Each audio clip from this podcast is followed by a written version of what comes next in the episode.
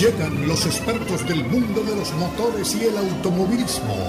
Jaime Flores y Nicky Pauli con Sobre, Ruedas. Sobre Ruedas es una presentación de Unánimo Deporte, el poder del deporte y la cultura latina.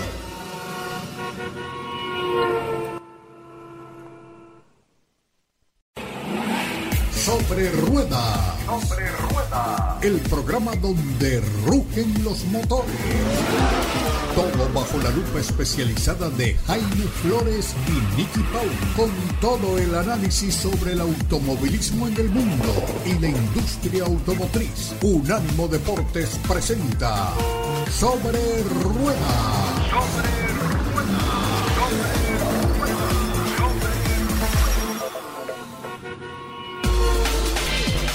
¿Qué tal amigos? Bienvenidos una vez más a Sobre Ruedas a través de Unánimo Deportes. Qué bueno que estén con nosotros en una jornada de Gran Premio de Fórmula 1 en Gran Bretaña, en la pista legendaria de Silverstone.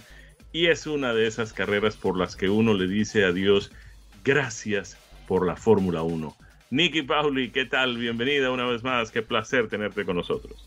Muy buenos días, buenas tardes, buenas noches, depende de donde sea que nos estén escuchando y en qué momento estén escuchando este, este programa. Pues para nosotros es un placer, gran día de gran premio, el gran premio de Gran Bretaña, muchos grandes en esta introducción y realmente un fin de semana en el que después de un incidente tremendo. Y miren que he visto accidentes a lo largo de, mi vida en la Fórmula 1 y en otras categorías. Celebramos la vida, además del primer triunfo del español Carlitos Sainz con el equipo Ferrari, primer triunfo para el español en la Fórmula 1, no solo su primera eh, victoria con la gente de Ferrari, muy merecido.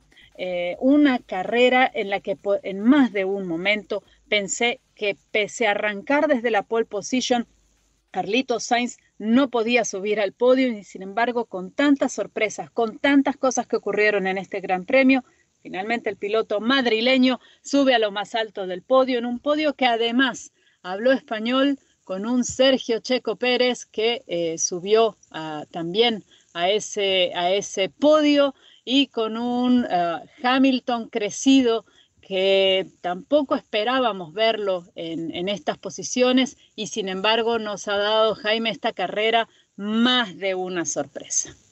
Muchas sorpresas tuvo la carrera. Para empezar, pues un accidente pavoroso. La verdad es que gracias a Dios no tuvo consecuencias más graves. Pero cuando vimos esos carros girando, mm, volando, estrellándose contra la barda de protección, nos imaginamos lo peor. ¿Te pasó lo mismo, Nicky? Jaime, no solamente que al ver las, bueno, inicialmente eh, a la salida de la carrera vemos una toma frontal de los autos que vienen acercándose hacia la cámara y en el pelotón, en la parte intermedia hacia atrás, vemos un poco de, polvo, de tierra, de autos que salen de pista y decimos, bueno, un accidente, un accidente, eh, pero al ver la gravedad con la que, la velocidad con la que esos autos van contra las bardas de protección, Jaime, en ese mismo instante yo dije, esto va a ser por lo mínimo bandera amarilla con safety car, pero muy probablemente bandera roja. Y bandera roja fue porque la magnitud del accidente fue tremenda. Y el piloto chino Zhu acabó contra las bardas de seguridad, pero no solo contra las bardas, sino metido en el medio de eh, la zona de seguridad en un accidente muy, muy aparatoso. El auto eh, arrastró de cabeza al piloto por una muy buena cantidad de metros, pegó contra las barreras de protección, quedó luego incrustado lateralmente en las barreras de protección. George Russell, que había estado involucrado en ese accidente, se baja del auto y sale corriendo a ver qué ha pasado con su y cómo lo puede eh, ayudar. Varios pilotos en ese momento detenidos en la pista, caos por completo. Eh, realmente unos minutos, Jaime, tú y yo hemos tenido el privilegio de trabajar desde adentro en las carreras. Eh, en diferentes funciones. Y sabemos perfectamente que cuando las imágenes no se retransmiten, que hay un accidente en pista, no volvemos a ver las imágenes no hay tomas eh, eh, enfocadas hacia los autos o a los protagonistas del accidente. Pasan los minutos y no vemos a esos pilotos salir del auto, no recibimos información, sabemos que las consecuencias pueden ser realmente nefastas, graves, así que a medida que pasaban los minutos, Jaime, mi angustia, y me imagino que la tuya, era cada vez mayor. Y llegó el momento finalmente del, del alivio cuando nos dijeron que su estaba eh, bien, que había sido extraído del auto eh, consciente y que era trasladado al centro médico para una evaluación. Ese fue el momento quizás en el que respiré y en el que también, Jaime, di gracias eh, a la Fórmula 1 por, por haber desarrollado el Halo y haberlo introducido, pese a que fuimos muchos en su momento y me sumo a eso porque no hay, no hay punto en decir Ah, no, yo siempre dije que el Halo era maravilloso. Yo fui una de las críticas del Halo, decía que no me gustaba y que me parecía antiestético y que rompía con lo que era la tradición de la Fórmula 1. Lo dije en su momento, me arrepentí luego cuando vi que el Halo comenzaba a salvar vidas y en el día de hoy creo que no solamente salvó la vida de el piloto chino Su, sino también en una carrera de la Fórmula 2 más temprano, eh, en un incidente entre Roy Nissany y Dennis Hauger, también eh, salvó una vida eh, el día de hoy. Así que, de verdad, sin discusión lo del Halo. Em, otro piloto que se vio involucrado en este accidente en la Fórmula 1, el piloto de Williams, Alex Albon, él fue trasladado a un hospital, a diferencia de su, que fue atendido en el centro médico, para un chequeo más exhaustivo. Así que esperando también que Albon se encuentre en perfecto estado y que la próxima semana podamos verlo en el Gran Premio de Austria. Pues en esta primera vuelta quedaron por fuera el piloto de Mercedes George Russell, el piloto de Alfa Romeo Ferrari eh, eh, Zhu Guanzhou y el piloto de Williams que acabas de mencionar Alexander Albon. Pero más adelante a lo largo de la carrera también fueron saliendo eh, Valtteri Bottas, el compañero de Guangzhou, el piloto francés Pierre Gasly y el también francés Esteban Ocon mm, de Alpine Renault salieron de la carrera, es decir, tuvimos eh, seis abandonos a lo largo de esta jornada de hoy en eh, Silverstone. Pero Nicky, Caramba, qué carrera, ¿eh? Al final, particularmente estas últimas 10, 12 vueltas, eh, nos vieron eh, sobrepasos, nos permitieron ver sobrepasos eh, entre Ferrari, Mercedes, Mercedes, Ferrari, Ferrari, Alfa, perdón, Red Bull, Renault, Red Bull, mm, ahora no es ni Honda ni nada, Red Bull simplemente. no fue un muy buen día para, para Max Verstappen, el piloto holandés, pero caramba, qué día el de nuestro muy buen amigo el Checo Pérez, Sergio Checo Pérez, que tampoco tuvo pues mucha suerte en esta primera vuelta, eh, sufrió un perjuicio su vehículo, tuvo que ir a los pits, cambiar el alerón delantero eh, y, otra entrada más adelante, pocas vueltas después, de manera que llegó a estar en la decimoquinta o decimosexta posición y comenzó a escalar una tras otra, una tras otra. A pesar de que aquí aprovecho para hacer una queja, porque la transmisión me dio la impresión de que estaba muy eh, volcada hacia simplemente cubrir lo que estaba haciendo el piloto Lewis Hamilton en la pista, de manera que no vimos muchos de los sobrepasos de Sergio Pérez a lo largo de toda la carrera y desde la posición 16 hasta la segunda. Pero de todas maneras ahí estuvo y qué buen desempeño el del piloto mexicano.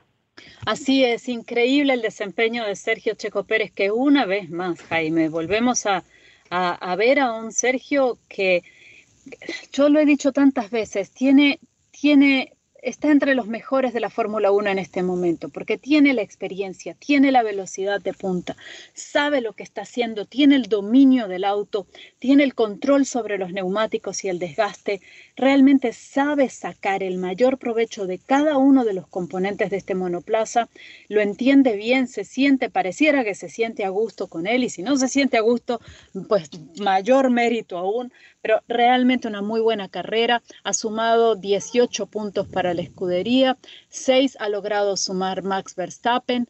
Em, y para el campeonato, por supuesto, de pilotos. Sergio se mantiene en el segundo lugar del campeonato de pilotos con 147 puntos y adelante 181 Max Verstappen, minimizando daños realmente en un día que pudo haber sido, pudieron haber leído las cosas mucho peor. Eh, en algún punto se planteó la posibilidad de retiro de Max Verstappen porque el chasis estaba, aparentemente el chasis estaba dañado por la parte de abajo luego de haber pasado por encima de una pieza, un desperdicio que había quedado en la pista. Eh, ya nos confirmará el equipo posterior a la carrera eh, qué, pasó y si deben tomar alguna medida, algún ah, cambio de piezas o algo para el, para el próximo Gran Premio, pero eh, hizo lo que pudo con lo que tenía el día de hoy Max Verstappen bueno para ambos, sumando puntos y sobre todo, Jaime, bueno para ellos en el campeonato de constructores, donde se mantienen a la punta con 328 tantos, seguidos por la gente de Ferrari 265, que te confieso, en algún punto pensé que no iban a terminar la carrera en el podio. De eso quiero, quiero que hablemos en nuestro próximo segmento, Nicky, porque mm, bien a mediados de la temporada pasada, Ferrari lanzó una campaña, algo así como tenemos que comenzar a ganar ahora. Pues bien, ya están ganando en esta temporada del 2022. Han tenido algunos problemas de confiabilidad. El piloto monegasco Charles Leclerc ha tenido que abandonar la pista en varias oportunidades en lo que va corrido de este año. Eh, Sainz ha tenido también algunos problemas, pero de todas maneras ya están figurando en los podiums eh, de manera regular. Y ahora vemos pues cómo Lewis Hamilton con su Mercedes pues también está de regreso en la pelea es un campeonato más competitivo, mucho más competitivo que el de los años anteriores. De eso estaremos hablando cuando regresemos aquí en Sobre Ruedas después de estos compromisos. Y seguimos de regreso comentando el Gran Premio de Gran Bretaña, un gran premio que ha estado en la Fórmula 1, quizás desde el principio, el Gran Premio que quizás decía abrió la Fórmula 1 porque fue el primero oficial el 13 de mayo de 1950 y a partir de ahí hemos ido sumando carreras, grandes premios, historias, anécdotas y aquí estamos nosotros comentando lo que ha sido este primer triunfo de Carlitos Sainz. Eh, además, un primer triunfo para Ferrari y en la casa de la Fórmula 1 en Silverstone, todos los elementos para hacer una gran victoria y una gran celebración, Jaime. Además, con pole position incluida, ¿no? Porque pues también obtuvo ayer en la prueba de clasificación la posición de privilegio en la largada del día de hoy. Nicky, mm, el año pasado, comentábamos antes de ir a los mensajes, eh, Ferrari lanzó una campaña, creo que era WMW, tenemos que mm, win now, algo así. Eh, además, hacía una, desde el punto de vista gráfico, se veía muy bien eso, decía win now, vamos a ganar de nuevo. Eh, no les funcionó el año pasado, pero evidentemente este año Ferrari ha vuelto a ser lo que pues nos tenía acostumbrados a, que era, ¿no? Pues un equipo, una escudería ganadora, una escudería vencedora, con un par de pilotos de primera línea, evidentemente, tanto Charles Leclerc como Carlos Sainz son eh, excepcionalmente buenos, jóvenes, capaces, eh, muy bien preparados y pues con, con, ese espíritu y sobre todo con ese alarde de, de, de destreza que se requiere pues para manejar magistralmente como lo hace un vehículo de estas características. Han venido ganando, están ahí en eh, posiciones de privilegio, tanto eh, Leclerc como Sainz, eh, y se han encontrado con una Red Bull que pues ya desde el año pasado traía pues intenciones de ser lo que ha venido demostrando que es en este año 2022. de Mercedes no podemos lamentablemente decir lo mismo, hasta hoy, a pesar de que habíamos visto unos eh, relámpagos de un George Russell muy talentoso también y muy capaz de traernos sorpresas, pues no habíamos visto a Lewis Hamilton que vimos pues por varios años seguidos hasta el día de hoy. ¿Crees que eh, tendremos ese enfrentamiento constantemente en lo que resta ya la segunda mitad de esta temporada 2022 de la Fórmula 1 entre Red Bull, Ferrari y Mercedes? Espero que así sea, Jaime. Realmente creo que es lo que nos daría mayor cantidad de emociones y un espectáculo mucho más balanceado en la Fórmula 1. La gente de Red Bull, sin duda alguna, está adelante, y no solamente en la tabla de puntos, está adelante en términos de su fiabilidad y, de su velocidad. Eh, no han terminado una carrera en el año en la que no han sumado puntos, que fue la primera, la que abrió la temporada en Bahrein, pero luego han sumado puntos en todas. La gente de Ferrari no ha sumado puntos en Azerbaiyán, también tienen, digamos, una menos. La gente de Mercedes, Jaime, ha sumado puntos en todas las carreras que se han eh, realizado hasta este momento, las 10 que se han corrido hasta este momento. Sin embargo, en la gente de Ferrari vemos que hay un problema de fiabilidad y lo decía la misma, la misma gente de la escudería de Maranello, nosotros sacrificamos confiabilidad en algunos puntos por la velocidad y eso es lo que tenemos que revertir. Tenemos que cometer menos errores en los pits y tenemos que enfocarnos en que el auto sea confiable. Es un auto rápido, es un auto que evidentemente da buenos resultados, tanto en pistas con mayor cantidad de curvas muy, muy em, cerradas como en pistas de alta velocidad, como puede ser el caso de Silverstone, donde corrió hoy la Fórmula 1, pero la confiabilidad no los ha ayudado. Ellos han tenido, eh, si mal no estoy, mal no, no, recuerdo, Charles Leclerc ha tenido dos retiros en España y en Azerbaiyán, y en el caso de Carlitos Sainz se retiró en Australia, creo que en San Marino y también en Azerbaiyán. Entonces, eh, este no sumar puntos y cuando terminas, a veces terminas más atrás, en el pelotón no de podio, porque cometiste algún error en los pits, aquí es donde la gente de Ferrari tiene que sentarse y revisar siempre que se puede aprender de los errores y seguir adelante. Supongo que es algo que no va a pasar el día de hoy, probablemente no pase el día de hoy, aunque creo que en el caso del equipo de Leclerc sí tienen que sentarse y revisar qué fue lo que pasó en el Gran Premio de Gran Bretaña, eh, sobre todo con la, la estrategia de la elección de los neumáticos hacia el final de la carrera, que pudieron haber hecho diferente y que se puede aprender de eso. Eh, y en el caso de Mercedes, Jaime, la gente de Mercedes en el Gran Premio de Miami, lo hablábamos, ellos eh, presentaron algunas modificaciones en el auto de Lewis Hamilton em, para ver si eso era lo que estaba fallando, lo que no estaba funcionando. Y lo que nos dijeron en aquel momento fue, si vemos que esto nos da el resultado que esperamos, estamos en el camino correcto para solucionar nuestros problemas. Si no nos da el resultado que esperamos, estamos totalmente perdidos. Dio el resultado que esperaban y a partir de ahí simplemente han venido mejorando una carrera tras otra.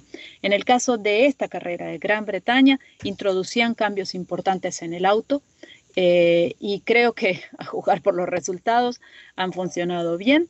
Eh, lo que veremos de aquí en más, espero, esa batalla entre los tres equipos que tú decías y entre los pilotos de, de estas escuderías, porque nos da, nos da un, elemento eh, de sabor adicional. Jaime, ahora, Mercedes está tercero en el campeonato de constructores, pero un poco atrás. Está con 204 puntos, Ferrari 265, Red Bull en primer lugar 328. Remontar eso eh, toma tiempo, pero vamos, que estamos todavía ni siquiera a la mitad del campeonato. ¿eh?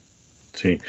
Por destacar también, fuera de estos tres eh, equipos y sus correspondientes pilotos, eh, yo me debería mencionar el desempeño de Fernando Alonso, el piloto australiano con su, su Alpine Renault, que hoy concluyó en la quinta posición. Y también, pues, la gente de Haas, ¿no? La gente de Haas hoy, pues, se posicionaron en, posiciones, discúlpeme la redundancia, eh, de puntuación, ¿no? Ganaron puntos hoy tanto el piloto alemán Mick Schumacher como el piloto Kevin Magnussen, ¿no? Eh, muy importante lo que estás mencionando, Jaime, porque hablamos de una de las escuderías consideradas pequeñas, con muy bajo presupuesto, una escudería a la que le cuesta mucho cada carrera, ¿no? En el caso de Haas me estoy refiriendo. Y eh, ver a, un Mick Schumacher eh, en el octavo lugar, terminando la carrera en el octavo lugar, creo que abre la puerta a mejores tiempos, esperemos, para ellos y sobre todo para Mick Está claro que la escudería no tiene eh, financieramente el músculo para aguantar eh, nuevas, eh, nuevas piezas o nuevos desarrollos en esta temporada. Pero ha sido los resultados no lo han acompañado a Mick Schumacher y ha sido un tiempo muy duro para él, para él de, de mucho cuestionamiento externo, diciendo si de verdad debe estar ahí. Cuando se lo comparaba contra Nikita Mazepin el año pasado, resultaba generalmente bien parado. Cuando se lo compara contra Kevin Magnussen, que tiene más experiencia que él en la Fórmula 1 y que ha regresado este año a la Fórmula 1 con el equipo Haas, a veces no sale tan bien parado. Entonces, este resultado creo que además va a ser un, buen golpecito en la autoestima eh, de Mick Schumacher para seguir adelante y también para el equipo. Y si te parece, cuando regresemos del corte comercial, hablamos del caso de Fernando Alonso y de Alpine. Y también estaremos hablando de lo que resta del calendario, ¿no? ¿Cuál es la próxima cita? Desde ya les voy adelantando que será en Austria el próximo fin de semana. Ya regresamos con más aquí en Sobre Ruedas a través de Unánimo Deportes. Aquí estamos de nuevo con ustedes. Yo soy Jaime Flores, como siempre hace equipo conmigo desde hace ya casi dos décadas. Cada uno de estos programas semanales hemos estado juntos, Nicky, Pauli y este servidor, trayéndoles a ustedes la información del mundo de las carreras y de los motores. Nicky, nos habías dicho que tenías algo para comentarnos acerca de Fernando Alonso. Sí, Jaime, exactamente. Wow, casi dos décadas. Mira que pasa rápido el tiempo cuando uno lo pasa bien. Pero bueno, a ver, volviendo a punto de Fórmula 1, Fernando Alonso y Alpine, la gente de Alpine también ha presentado algunas modificaciones en esta carrera. Em, y se había especulado mucho esta semana de si esas modificaciones se pondrían en los dos vehículos o solo en el de Fernando. Eh, sin confirmar, por supuesto, se dijo sí que estaban en el auto de Fernando y que tenía sentido esto porque querías probar esos cambios, esas modificaciones con el piloto más experimentado, que es el que en definitiva te puede dar eh, mayor cantidad de información ¿no? a los ingenieros y al equipo técnico. No estamos seguros si es el caso o no, sí sabemos que se hicieron algunas modificaciones en este monoplaza dentro de lo permitido reglamentariamente y pareciera que dieron muy buen resultado. En algún punto de la carrera, sobre el final, Jaime, me emocioné mucho pensando que Fernando Alonso podía estar en ese, en ese podio. Eh, finalmente no fue así, pero de todas maneras un quinto lugar ganado a pulso, eh, muy bien defendido. Eh, una posición, la sexta, que también me gustaría destacar, de Lando Norris con la gente de McLaren y motor Mercedes. Su compañero Daniel Richardo terminó en la decimotercera casilla y Daniel Richardo cada vez más, Jaime, son las voces que lo ponen fuera de la Fórmula 1 porque los resultados no están llegando y porque una y otra vez Lando Norris eh, suele ser más rápido, más veloz que él en clasificaciones o en carrera es, eh, ha sido casi una constante. Em, así que sería triste ver fuera a Daniel Richardo, pero él mismo ha confesado que es un auto con el que no se encuentra y están tratando de hacer ajustes. Hay autos que a veces se, ajustan más al estilo de manejo de un piloto que de otro. Este es el caso. Lando Norris se siente muy cómodo con este McLaren, em, no así Daniel Richardo y lo vemos en los resultados. Nicky, mm, ¿cómo sigue la temporada? ¿Cuál es nuestro próximo compromiso? Ya estamos, eh, ya superamos con esa carrera de Silverstone, si no me falla la memoria, superamos la mitad. Estamos pues justamente en el epicentro, en el Ecuador de la temporada de Fórmula 1. Estamos casi en el epicentro, Jaime, casi, porque llevamos 10 de 22. Así que estamos llegando a ese punto. Austria es la próxima parada. La carrera será el 10 de julio. Las prácticas arrancan el viernes 8 de julio, clasificación 9 de julio y carrera el 10. Esa será la próxima parada. Luego tendremos una semana de descanso y la Fórmula 1 regresará a la pista el 24 de julio para el Gran Premio de Francia. Uno más antes de la parada de mitad de año será el 31 de julio, ya terminando el mes, cerrando el mes de julio, el Gran Premio de Hungría. Y a partir de allí, la Fórmula 1 hace la tradicional parada del mes de agosto para recuperar aire, Jaime, y tomar una pausa los equipos, sobre todo que tienen este brutal tremendo eh, calendario en el que se trasladan de un lado al otro y tienen que lidiar con el jet lag de forma constante. Bueno, mm, dejamos aquí entonces el tema de la Fórmula 1 mientras regresamos la próxima semana con lo que vaya a suceder en el Gran Premio de Austria. Pero cambiamos el tema y cambiamos el tema a algo que pues realmente se ha vuelto sencillamente pues preocupante y es el tema de la falta de suministro de semiconductores, de chips electrónicos para los vehículos que pues ha causado un bajón enorme, por llamarlo de alguna forma, en las ventas de vehículos. Hace tiempo que no hablábamos de las ventas de vehículos en los Estados Unidos. Pues bien, esta semana General Motors dio a conocer que sus entregas de vehículos nuevos en, las, en el segundo trimestre de este año bajó 15% comparado con el año anterior, que también era un año de pandemia. Toyota reportó una caída de 23% en sus ventas de vehículos en los Estados Unidos por la misma razón. Eso han dicho los demás fabricantes y no parece haber una solución a corto plazo. General Motors dijo que había vendido 582.401 uh, vehículos entre automóviles, eh, mm, utilitarios y camiones ligeros entre el mes de abril y el mes de junio. Esto equivale a menos, comparemos, 582 mil en el segundo trimestre de este año comparado con 688 mil 236 en el mismo periodo del año pasado, es decir, estamos hablando de casi 106 mil vehículos menos. Toyota vendió 531 mil 105 este año, había vendido en el mismo periodo 688 mil 803, es decir, estamos hablando de 155 mil vehículos menos. Honda dijo que sus ventas en los Estados Unidos habían caído 51%. General Motors dijo además que sus fábricas están reteniendo más de 95 mil vehículos que ya están manufacturados, que ya están fabricados, que ya estarían listos para ser enviados a los concesionarios, pero que les faltan ciertos componentes electrónicos que pues simplemente no hay suministro de ellos y no parece haber suministro a corto plazo, por lo menos no hay fechas específicas de cuándo se va a acabar esta escasez de chips, de semiconductores.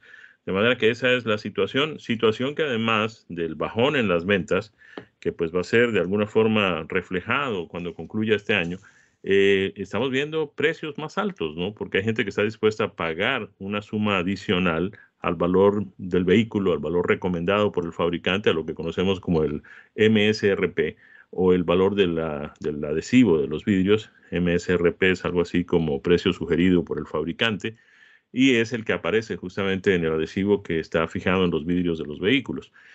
Eh, también existe el precio de la factura, que es el que le muestra a uno el eh, concesionario. Le dice, mire, yo le pagué al fabricante tanto por este vehículo, se lo puedo vender a usted con un descuento o con un aumento. Pues bien, en este momento los descuentos no existen, los incentivos también parecen ser cosa del pasado. Lo que hay es otra cosa completamente opuesta, que son los premiums, es decir, el dinero que ciertas personas están dispuestas a pagar adicional por encima del precio del vehículo, del valor sugerido eh, con el fin de recibirlo eh, a corto plazo. Se supone que esta es una práctica eh, prohibida o es una práctica que no es recomendada y en algunos casos hasta sancionada por los fabricantes, pero es lo que el mercado está haciendo, ¿no? Y, cuando el mercado decide hacer una cosa es muy difícil cambiar esa costumbre. De manera que pues esta es la realidad, Nicky, que tenemos en el mercado automotriz por estos días. Jaime, una realidad que por otra parte es preocupante, ¿no? Porque no, no se le ve en el futuro cercano que, esto pueda cambiar. De hecho, eh, creo que incluso pudiera profundizarse, ¿no? El tema de la escasez de estos chips que se necesitan. Así es, así es. Lamentablemente, pues para allá vamos. Eh, no parece, como bien lo dices, haber una solución en el camino. Se ha hablado sobre la posibilidad de construir en los Estados Unidos fábricas que puedan hacer esos eh, componentes electrónicos, pero eso es un proceso que toma varios años, es decir, no es nada que nos pueda resolver esto en el curso de los próximos meses. De manera que pues será una realidad con la que tendremos que seguir conviviendo, por lo menos en lo que resta de este año 2022.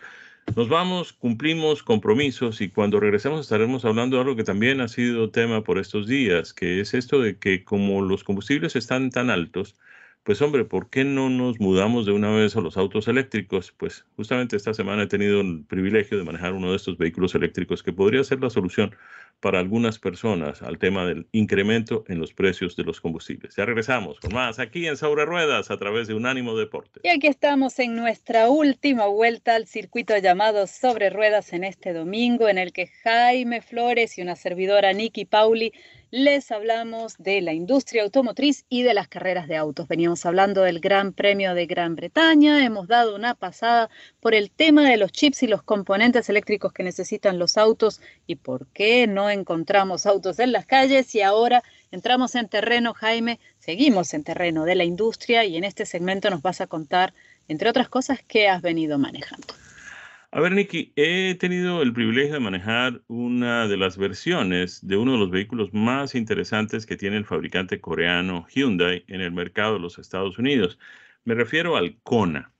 A ver, de ese Kona tengo además pues un eh, recuerdo gratísimo. Tuve también otro privilegio, el de haber asistido al lanzamiento de la presentación global de este producto, eh, justamente en la isla de Kona en Hawái, que Hyundai escogió justamente para hacer homenaje al nombre que le habían puesto a este vehículo.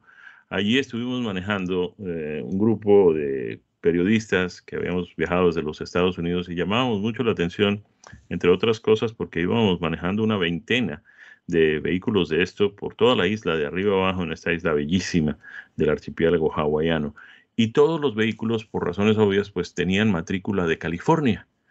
Y a la gente le llamaba mucho la atención cómo llegaron ustedes hasta aquí, hasta esta isla en medio del Pacífico, en vehículos que tienen placas de California. Teníamos que explicar después que hacíamos parte de un eh, programa de lanzamiento del vehículo, que esos carros habían llegado en barco, habían sido transportados pues desde San Francisco hasta Hawái, en fin, todo ese tipo de cosas. Pero además de que fue muy divertido, fue eh, la integración con un producto que mm, ha venido ganando espacio y ha venido ganando mercado por la calidad de su mm, producción, de su diseño, de sus componentes, de su fabricación, pero además por la practicidad del vehículo como tal. Es uno de esos ejemplos de por qué la gente está dejando de comprar sedanes, aquellos automóviles eh, que conocíamos, que conocemos, que todavía tienen pues su segmento de mercado pero que ha venido cayendo vertiginosamente para darle espacio a estos utilitarios mm, más o menos deportivos. Pues bien, el que he venido manejando por estos días es la versión eléctrica del Kona, que además tiene dos versiones con motor convencional de combustión interna, uno de 2 litros y otro de 1.6 litros turbocargado muy buenos ambos, con excelente desempeño, con gran capacidad de, transporte, cinco pasajeros cómodamente sentados, a pesar de que se trata de un compacto, de un utilitario compacto, de un crossover. Eh, pero de todas maneras con una muy buena capacidad, la versatilidad esta que ofrece el hecho de que pues tiene una gran puerta trasera que permite acceso al equipaje, hay una manera de cubrir ese equipaje, esas cosas que uno lleva en la parte posterior del vehículo, de tal forma que no puedan ser vistas desde afuera y no llamen la atención de aquellos que quieren quedarse con lo ajeno. En fin, tiene todas estas características maravillosas, pero además de que ofrece todo lo que sus compañeros en eh, versiones a gasolina ofrecen, este, esta versión eléctrica, el Kona Electric Limited que hemos venido manejando, pues viene eh, con motor eléctrico. ¿Qué significa esto del motor eléctrico? A ver, vamos a hablar de autonomía. 250 millas. 250 millas supera ya con creces lo que hemos venido conversando en el pasado. Yo uso como benchmark, como punto de referencia, la distancia que hay entre el sitio donde vivo, que es la ciudad de Miami, y los parques de Disney, que es básicamente el viaje que haría en familia y para el que necesitaría tener una cierta autonomía. Pues en este caso, este vehículo la supera. Recordemos que los primeros vehículos eléctricos que manejamos tenían autonomías de apenas 90 millas. ¿Qué significa esto en materia de economía? Ok, el costo de la electricidad que ponemos en las baterías del vehículo, pues también hay que tenerlo en cuenta. En el caso de este vehículo, sería más o menos el equivalente si comparamos el rendimiento del vehículo a gasolina con el rendimiento del vehículo eléctrico. En el eléctrico tendríamos un rendimiento similar a 132 millas por galón en la ciudad y 108 millas por galón en la autopista, es decir, un combinado de 120 millas. ¿Qué quiero decir con esto? Que para recorrer estas 120 millas nos estaríamos gastando el mismo dinero o un dinero considerablemente inferior, en este caso, del que gastaríamos si estuviéramos manejando un vehículo a gasolina. En el caso de este vehículo, el ahorro en el costo de combustibles en cinco años, según la gente de la EPA, la Administración de Protección del Medio Ambiente, equivaldría a 3.750 dólares. Ahora, ¿qué le hace falta a este vehículo? ¿Por qué?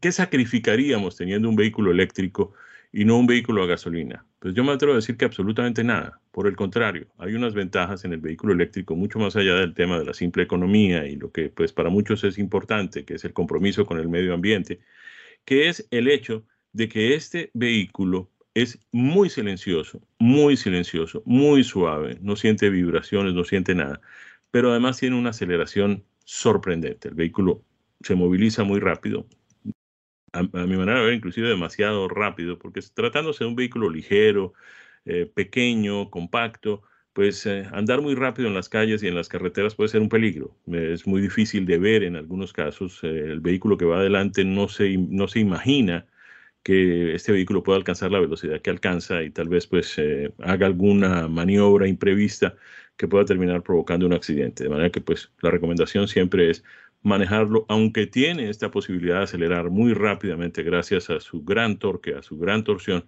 pues la recomendación es manejarlo con eh, toda la precaución posible. Viene todo incluido en esta versión límite. Tenemos aquí una copia del adhesivo de la ventana y todos los opcionales, todo lo demás dice included, included, included, included. De manera que pues el precio básico del vehículo, que es de 42 mil dólares, en este caso llega a 43.940. Ustedes notarán que es significativamente más caro. Vamos a compararlo, por ejemplo, con eh, la versión a gasolina. Eh, la versión básica a gasolina tiene un precio de 22.545. En el caso de la versión Limited, que es similar a la que tenemos en versión eléctrica, la versión Limited de gasolina tiene un precio de 29.845. De manera que estamos hablando de cerca de 13 mil dólares más eh, por tratarse de un vehículo eléctrico. Si eso realmente eh, es una economía, va a depender de la cantidad de millas que uno maneje, naturalmente, y de la manera como utiliza el vehículo. Eh, el hecho de que maneje una cantidad significativa de millas también puede tener una incidencia en la frecuencia con la que tiene que cargarlo, porque pues obviamente si el vehículo tiene una autonomía de 250 millas, pues uno no puede pensar que puede manejarlo 300 o 400 millas diarias sin tener que parar a cargarlo en alguna parte. En cuanto a la carga, nos ha resultado bastante conveniente. Tenemos un sistema de carga en casa de 240 voltios y el vehículo se carga prácticamente desde mm, el momento en que lo ponemos en carga. Por ejemplo, tenemos un 30% de batería para llegar al 100%, a las 250 millas de autonomía, se tarda más o menos unas 4 horas y media, 5 horas máximo, de manera que pues es muy rendidor en ese sentido. Es fabricado completamente en la planta de Ulsan en Corea. El 96% de los componentes de ese vehículo son de fabricación coreana. Los otros Kona son fabricados en los Estados Unidos, los Kona eh, convencionales de motor a gasolina, pero este por tratarse de un vehículo eléctrico pues llega totalmente ya armado y listo desde Corea.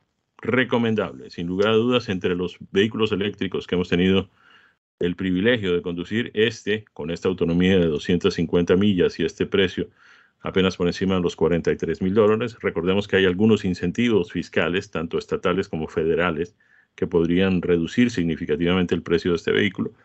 Eh, pues parece muy conveniente y sobre todo, pues, eh, como no sabemos cómo va cuánto va a durar, si va a seguir subiendo el precio de los combustibles, eh, pues bien, esta podría ser la solución para algunas personas.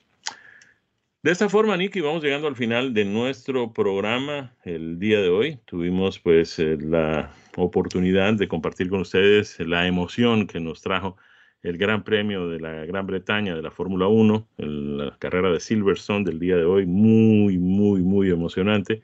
Esperemos que siga así la Fórmula 1, eh, que podamos compartir con ustedes emociones similares el próximo fin de semana que tendremos la carrera de Austria.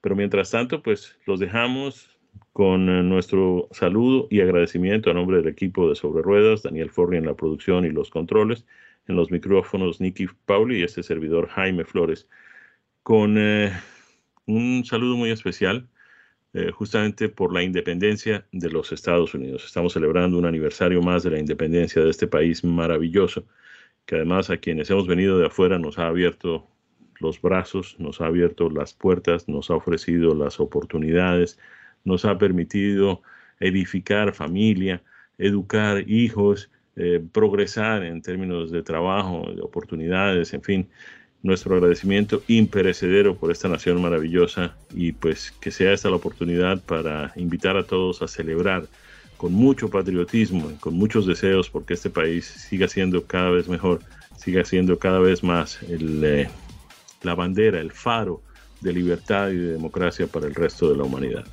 Gracias a todos, feliz día de la independencia a todas las familias, que disfruten muchísimo y nos encontramos el próximo fin de semana. Esto ha sido Sobre Ruedas, una presentación de Unánimo Deportes.